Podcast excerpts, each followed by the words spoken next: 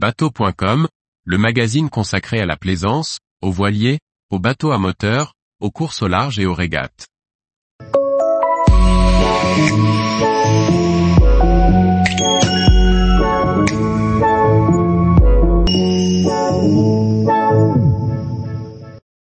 Rouet de pompe à eau, comment éviter de casser le moteur de son bateau?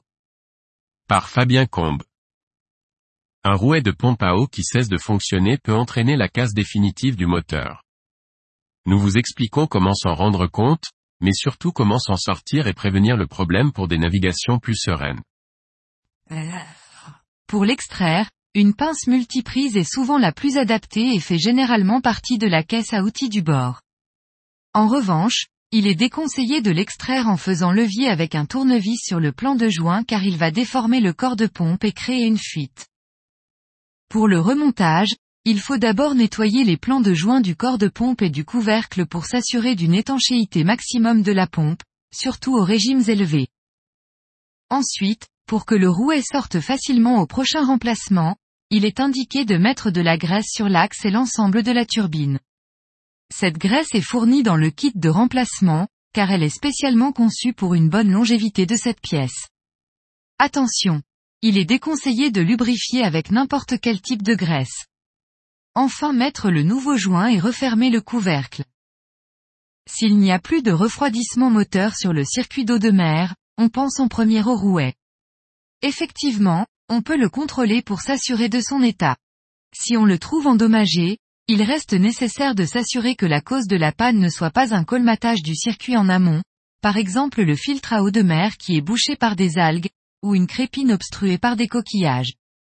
Car si le circuit de refroidissement moteur est bouché, remplacer le rouet cassé ne le remettra pas en route.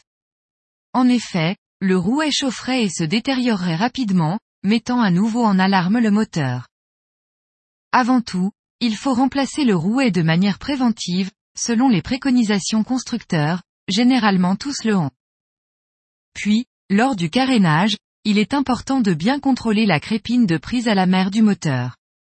C'est le premier organe de la chaîne du refroidissement moteur, et le plus difficile à contrôler en navigation car il est immergé.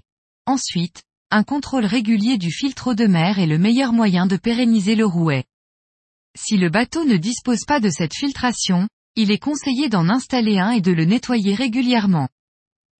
Enfin, il est important de ne pas oublier d'avoir un kit complet de secours afin, de pouvoir le changer en mer si nécessaire. Le kit doit contenir le rouet, le joint neuf et la graisse.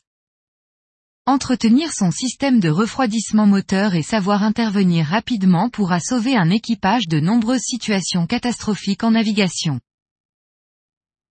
Tous les jours, retrouvez l'actualité nautique sur le site bateau.com. Et n'oubliez pas de laisser 5 étoiles sur votre logiciel de podcast.